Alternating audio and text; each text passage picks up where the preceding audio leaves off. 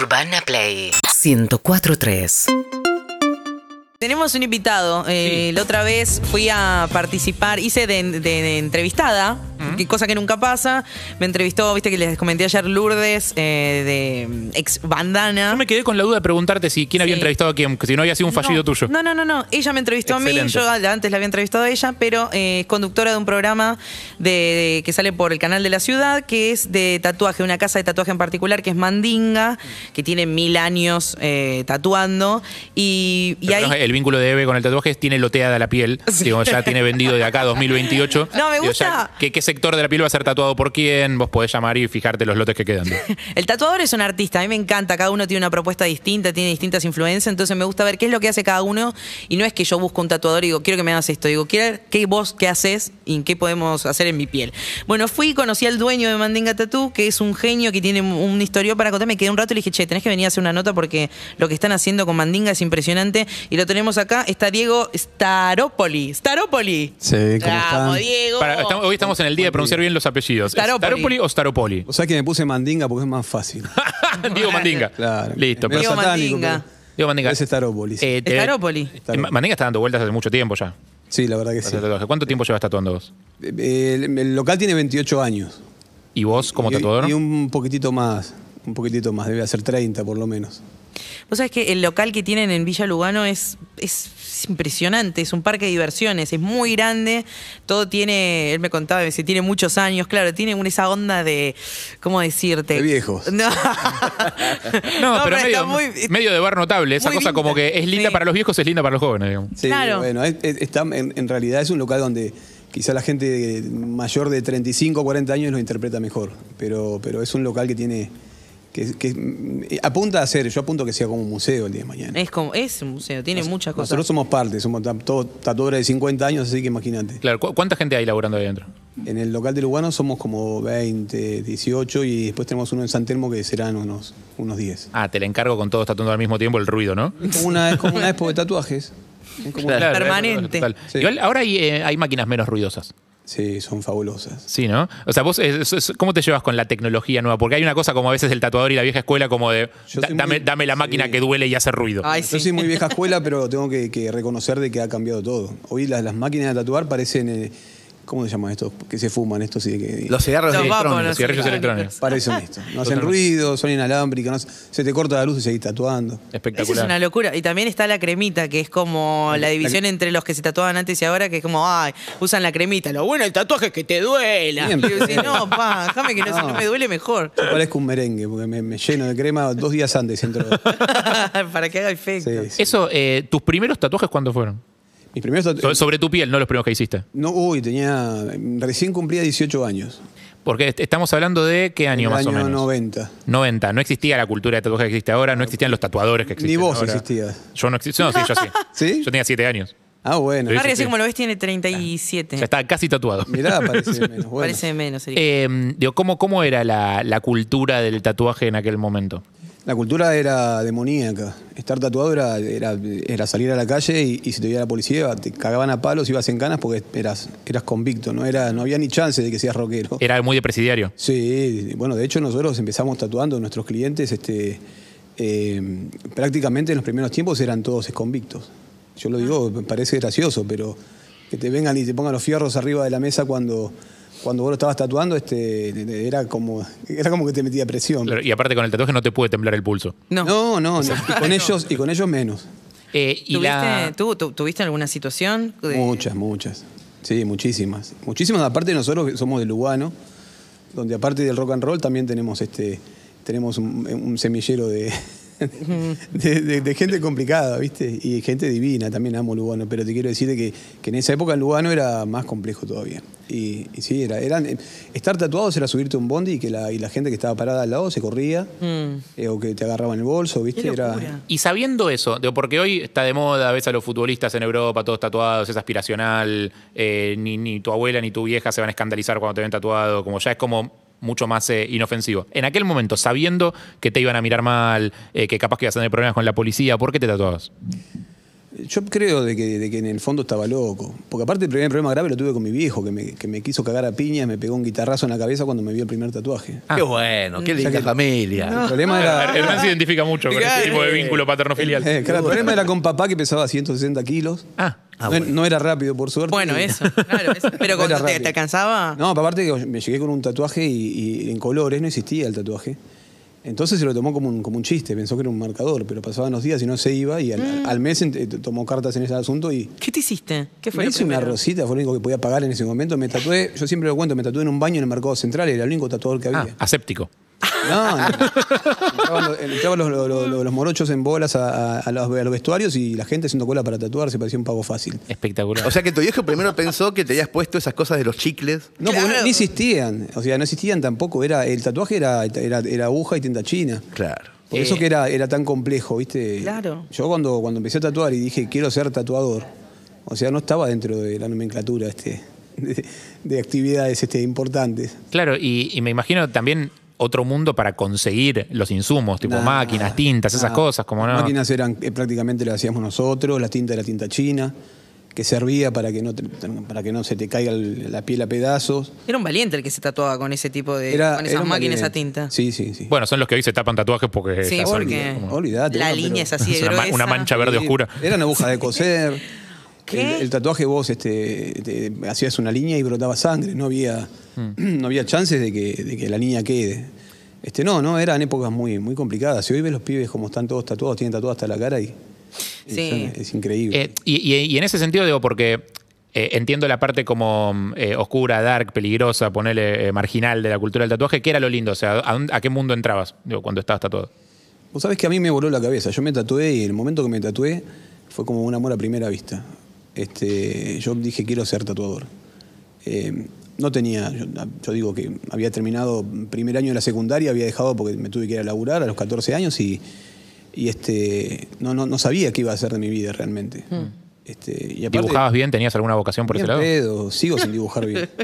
¿Y cómo haces? ¿Cómo, cómo- Gracias a Dios hay una, una, una maquinita que te calca hoy, te calca los dibujos. Bueno, en ese momento no lo hacía. Copio, claramente Ah. copio. No es que no dibujo, pero te quiero decir que yo si me comparo con, con- con los pibes que tenemos laburando en el local, este, me tengo que agarrar la escoba y la pala, nada más. Claro, porque en un momento se cruzó la cultura del tatuaje con la cultura del diseño y ya explotó toda la mierda. me Claro. imagino. Digo, y apa- empezaron a aparecer artistas como, con, con obra propia, como mucho más No, compleja. increíble, lo que se hacen hoy es increíble. Yo- menos mal que nací hace 30 años, porque si no, hoy estoy cagando de hambre. Pondría aritos nada más. ya está, ya está. Ahora tenés el Claro. local y eso. Sabes que eh, una de las cosas que me sorprendió, aparte de toda la, la cantidad de tatuadores que hay en Mandinga Tatú, es lo que vos haces, aparte de tu trabajo como artista. Y que, y que me gustaría compartirlo porque me, me sorprendió y me, me emocionó. Me mostraste un video. Vos tatuás a mujeres que eh, tuvieron cáncer de mama, en principio, y tatuás a mujeres también que sufrieron violencia de género. Sí. Muchas de esas mujeres tuvieron parejas que eh, las quemaron. La mayoría de las mujeres que vos tatuás tienen eh, gran parte del cuerpo quemado. Sí. Y vos lo que haces es cubrir esas marcas con tatuajes y las tatuás gratis. Eh, y, y me parece increíble. Empecemos por la reconstrucción de una mama. Digo, ¿cuándo fue que a vos se te ocurrió? ¿Qué- ¿Qué, fue lo que sucedió para que llegues a, a- a eso?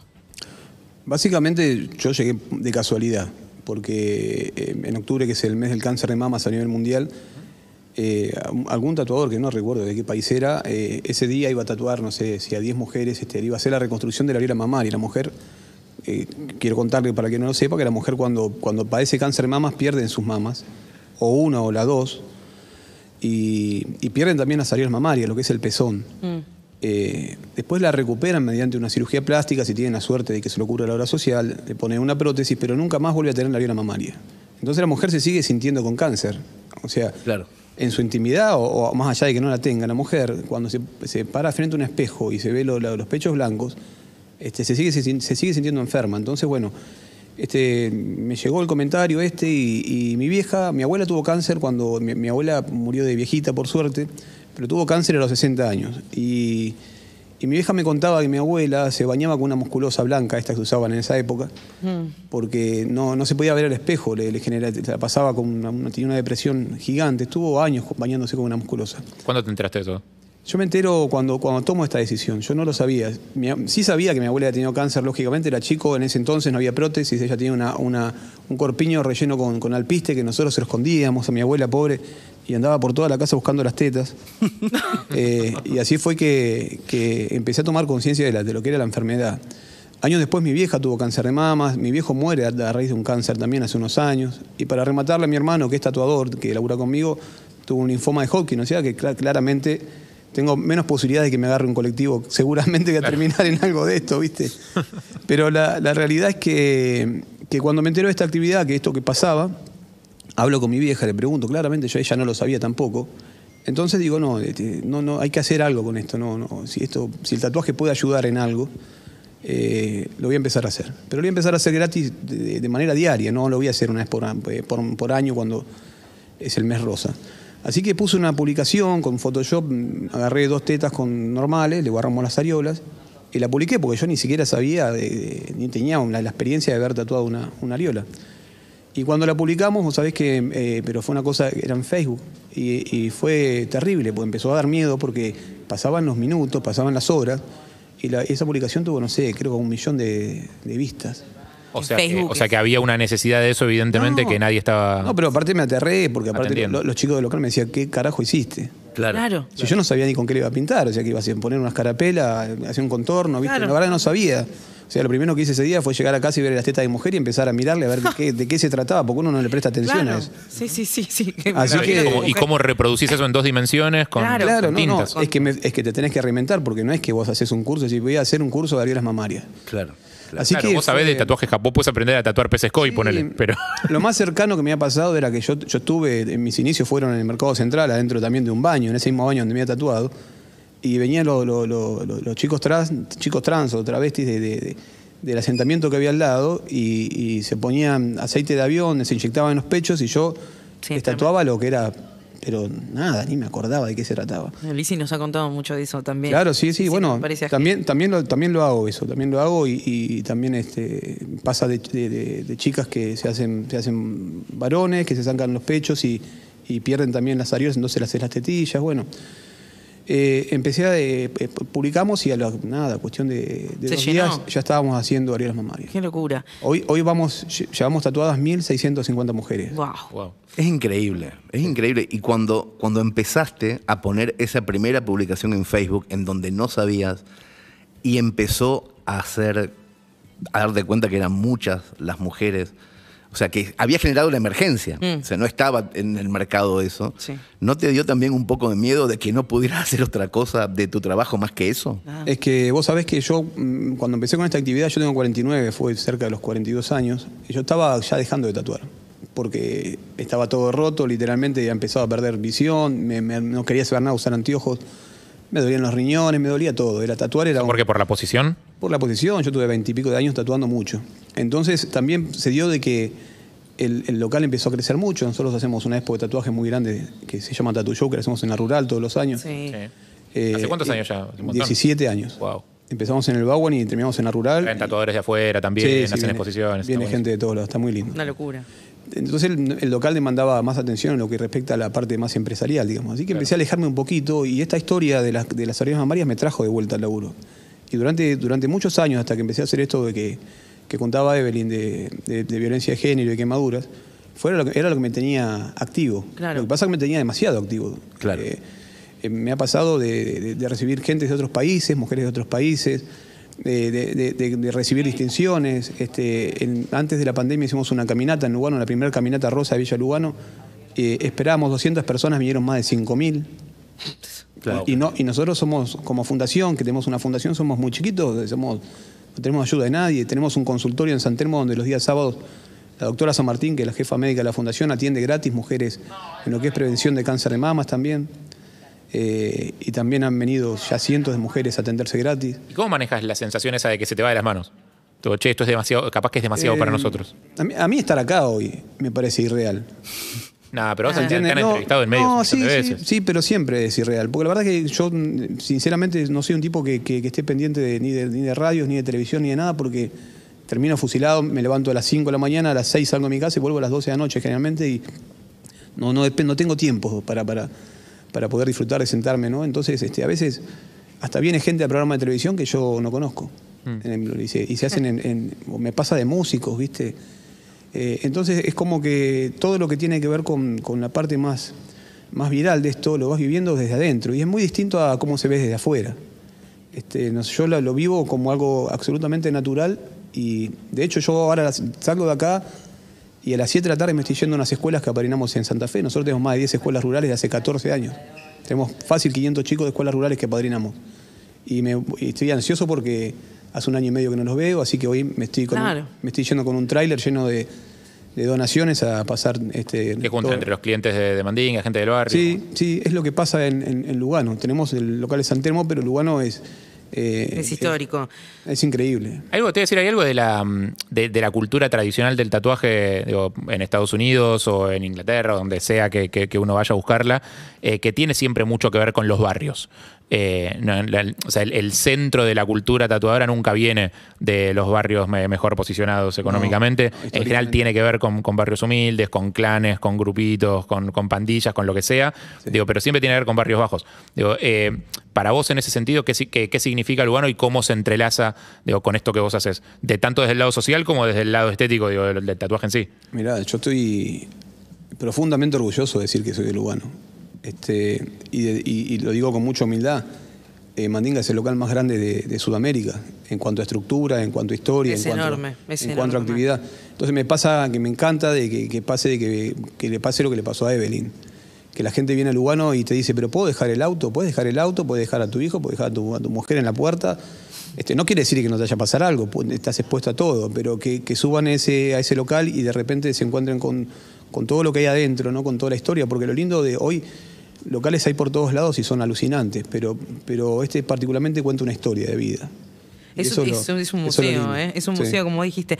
Y de esto que estábamos hablando, todo el, el retrato, el recorrido que venís haciendo de estas reconstrucciones a través del tatuaje, va a quedar plasmado. eh, ¿Podemos contar algo de eso? Sí, sí, claro. ¿Sí? Sí. ¿Ya compartiste teaser o algo? Si no, ya está. Sí, olvidate. Eh, Olvidate. ¿Es un documental lo que vas a hacer? Es un viaje familiar. Yo, empecé a tatuar porque mi, mi sueño era irme en moto a los 18 años con mi hermano a, a Estados Unidos, o por donde lleguemos, ¿no? Por supuesto no teníamos ni una bicicleta de carrera en esa época y nunca tuve una moto. Este, los años fueron pasando, eso fue quedando en, en segundo plano, pero siempre me quedó esa historia. Entonces, cuando empezó la pandemia, eh, me propuse, digo, esto puede ser el fin del mundo o puede ser el principio de algo importante. Yo lo apunté para algo importante, así que me metí en un plan de ahorro de una, de una camioneta y, y la convencí a mi mujer, después a mis hijos, que es lo más complejo, de hacer un viaje de ¿Qué edades Ushuaia, tienen tus hijos? mi- 17 y, y- y bien llevados. Ah, está grande. Complicada. Claro. complicado. Aparte se puso de novio, complicado. Y uno de 11. Y bueno, empezamos a planificar, a armar un motorhome. Y ese motorhome va a viajar de- desde Buenos Aires a Ushuaia. Sale el 26 de diciembre de Lugano. Nos vamos a Ushuaia, de Ushuaia nos vamos hasta Alaska. Buenas Pero- noches, ¿qué tal? ¿Cómo le va? Tenemos un viaje programado. Sa- ¿Sabés, maravilla. que, sa- sabés que no queda de paso, ¿no? Sí, sí, O sí. sea, No, no, pero después, después tenés fue... que desviarte, tenés que agarrar un pequeño desvío para llegar Claro, a eso. era un viaje familiar que, que no fue fácil convencerla de que un año no iba a ver a la madre, no iba a ver a los hermanos, de que lo- mis hijos no iban a ver a nadie tampoco, de que era con todos los riesgos, los miedos que esto implica. Después lo, lo complicado fue que yo ya lo sabía desde un principio que el viaje no iba a ser familiar, iba a ser social. Así que el viaje tiene como, como, como objetivo concientizar en, en lo que es la lucha del cáncer de mamas, en lo que es violencia de género. Entonces, en cada lugar que yo llegue, en cada ciudad, las cuales ya estamos, de hecho, a mediodía eh, nos espera comer en el Lugano, viene la embajadora de Costa Rica, por ejemplo, que la vamos a tatuar. Antes de que salgas Ah, para Santa ¿sí? Fe. Claro, sí. Agenda- agenda Sí, picante. Sí, sí. La vamos a tatuar y vamos a comer un asadito ahí, que están invitados. Por supuesto, es una parrilla alucinante. Oh, qué rico. Este, así que vamos a salir en diciembre de, de Lugano a Ushuaia. En Ushuaia va a estar tatuando unas 20, 30 mujeres por cáncer de mamas. De ahí nos vamos por la ruta 40 hasta Mendoza, cruza Santiago de Chile. En Chile tatuamos, después en Lima tatuamos, en Quito tatuamos, en Colombia va a ser Cali, Medellín, después en Panamá, Costa Rica, Honduras, Guatemala, El Salvador, Nicaragua, Estados Unidos, Alaska, y en cada uno de esos lugares se va a tatuar. Yo calculo tatuar no menos de, de entre 300 y 500 mujeres. Es increíble. No, es impresionante. Y vas a tener registro de todo eso. Por Eh, mm, eh, muy probablemente estamos esperando ahí, tenemos un pre- un precontrato con una productora española que Decime quiere que hacer una serie. Sí, sí, está. El, el teaser que me mostraste recontra profesional, digo, esto es para plataforma. O sea, Sí, bueno, y si, no, pelear. y si no sale en YouTube y- o en el canal de la De ciudad. una. O sea, la, la verdad que no era, no es mi objetivo de vida. No, si bien ayuda, porque también ayuda en los gastos, pero la verdad es que yo, pues, yo lo, lo cuento, parece una locura, ¿no? Porque yo pensé que en mi vida iba, en mi puta vida iba a tener una casa, un departamento. O sea, viviendo en Lugano, mi, sueño más grande era vivir en, en un monoambiente lugano. Eh, la vida ha sido generosa y, y tengo mi casa y, y- y teníamos otra casa con inversión que la vendimos. Vendí Para hacer el viaje. Vendí una casa para hacer el viaje. Espectacular. Y el tema eh, violencia de género nos quedó ahí colgado.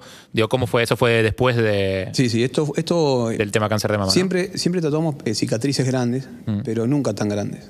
Eh, la realidad es que medio de casualidad, Claro, Yo, perdón, conozco el tema de cobertura de cicatrices, pero siempre van por el lado de alguna cirugía, un queloide, alguna cosa que salió no, no, medio esto, mal. Esto es literalmente es brutal. ¿Qué Estamos hablando de, de mujeres que tienen, en- ninguna tiene menos del 60-70% del cuerpo quemado. Es tremendo, es una locura. Eh, empezó de casualidad. La verdad que em- em- em, cuento esta anécdota porque es, porque es linda. Un día voy a comer.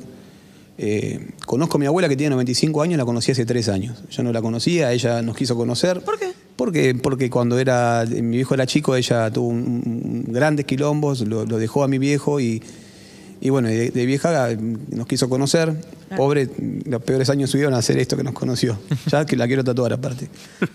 Bueno, A los 96. Sí, sí, sí, se tiene ¿La que ir. sí, sí. Y bueno, no sé, y si no se irá, por lo menos nos quedamos con, con el departamentito que tiene. No, qué animal, no. Bueno, nos fuimos a comer con, con Rosita a, un- a una parrilla ahí, en, ahí donde vive ella y, y se acerca a, a servirnos la mesa una señora, un 50 y largos, 60 años, que se llama Diana, y tenía todos los brazos quemados, las manos quemadas. eh, cuando se queman, generalmente los dedos le quedan como retraídos.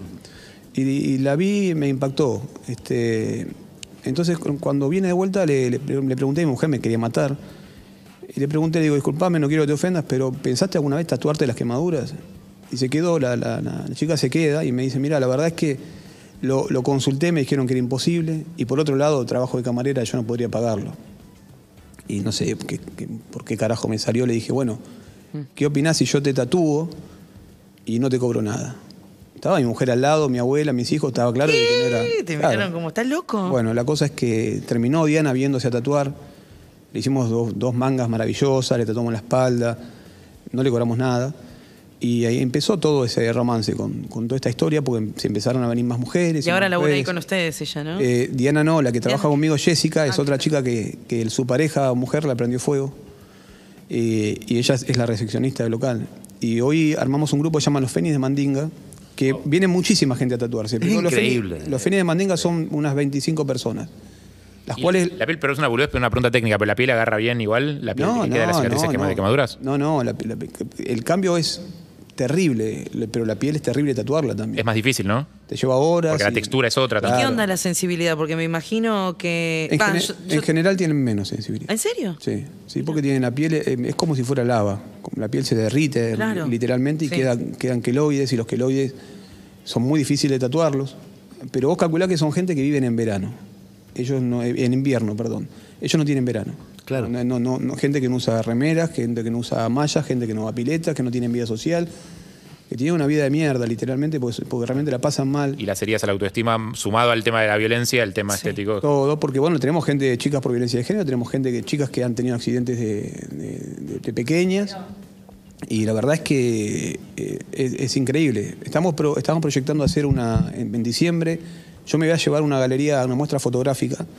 Me la voy a llevar en el viaje. En cada uno de los países la vamos a presentar, que se llaman tatuajes sanadores, donde vamos a llevar la muestra de las mujeres que han tenido cáncer de mamas, que hay una muestra fotográfica hecha, Sí. y el antes y después de cada uno de los fénix con sus historias. Es increíble. Así que nada, son, son cosas que yo volví a tatuar como tenía cuando tenía 20 años y hoy, hoy la verdad que me ha cambiado la vida. A mí me ha cambiado la vida para bien y a toda esta gente no, ni hablar. Hay una historia, hay una historia maravillosa desde el inicio hasta el final, desde el inicio de un papá cagándote a trompadas por haberte tatuado, Sí. con esta reconstrucción social eh, que vos tenías adentro, independientemente del tatuaje, porque es obvio que tu, eh, tus detalles sobre la generosidad social tienen que ver, aunque hubiera sido mecánico, hubieras hecho cosas por el estilo, pero qué loco empezar con algo que era absolutamente de convictos, mal visto y terminar ayudando tanto a, a la sociedad. Es un cuento maravilloso. Sí.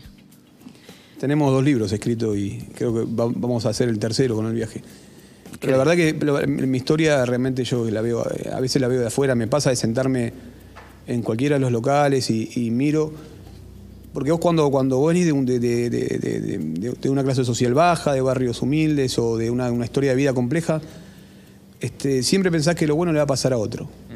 Y ese es el libreto y ese es el discurso que, que- que a veces nos meten en la cabeza, que, que si te va a pasar algo bueno no va a ser para vos Es cierto. que te vas a morir laburando de remisero, o si vivís en, en un barrio carefiado vas a ser chorro o narco, o para hacer, para hacer guita o sos chorro o narco o tenés que ser político.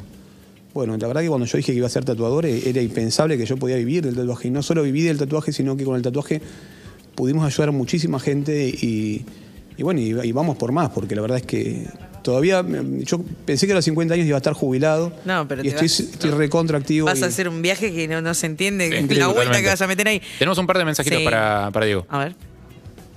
Chicos, qué orgullo. Soy de Lugano y la verdad que escuchar a Mandinga en la radio me llena de, de felicidad y, y me encanta que, que sea el que muestra al barrio hace años que, que los conocemos acá y me parece que son lo más, los valoro mucho y realmente estoy orgullosa de ustedes, de Mandinga Tatú. Me encanta que sean de Lugano. Gracias, chicos. Qué lindo. Saludos a la gente del barrio. Ay, se emociona un poco, Dieguito. No, no, es el frío. Ah. No me quite imagen, no me hace mostrar Tengo llorar. toda la espalda tatuada, me encantan los tatuajes. eh, si fuese por tiempo y plata estaría todo tatuado, como mucha gente. Pero este tipo es un, es un crack, es un crack total. qué grande. Qué bueno. ¿Alguno más? Wow, loco, qué historia, ¿eh? No tengo tatuajes, no me interesan, pero es genial como desde cualquier parte, con, con lo, que, con lo que sabes hacer, con lo que uno tiene a mano, puede ayudar a gente. Eh, es espectacular la, la historia, Diego, te felicito. Yo creo que ese es el mensaje. O sea, porque Sí. capaz que uno piensa en tatuajes y piensa en, en- en eso. en- me, me tatúo el escudo de mi club, una banda que me gusta, Claro. un dibujito japonés, una pelotudez. O sea, eh, Un trigal, una digo, y, y uno lo piensa siempre desde el lado estético, como del, del disfrute estético, como eso, como algo que te- me queda lindo.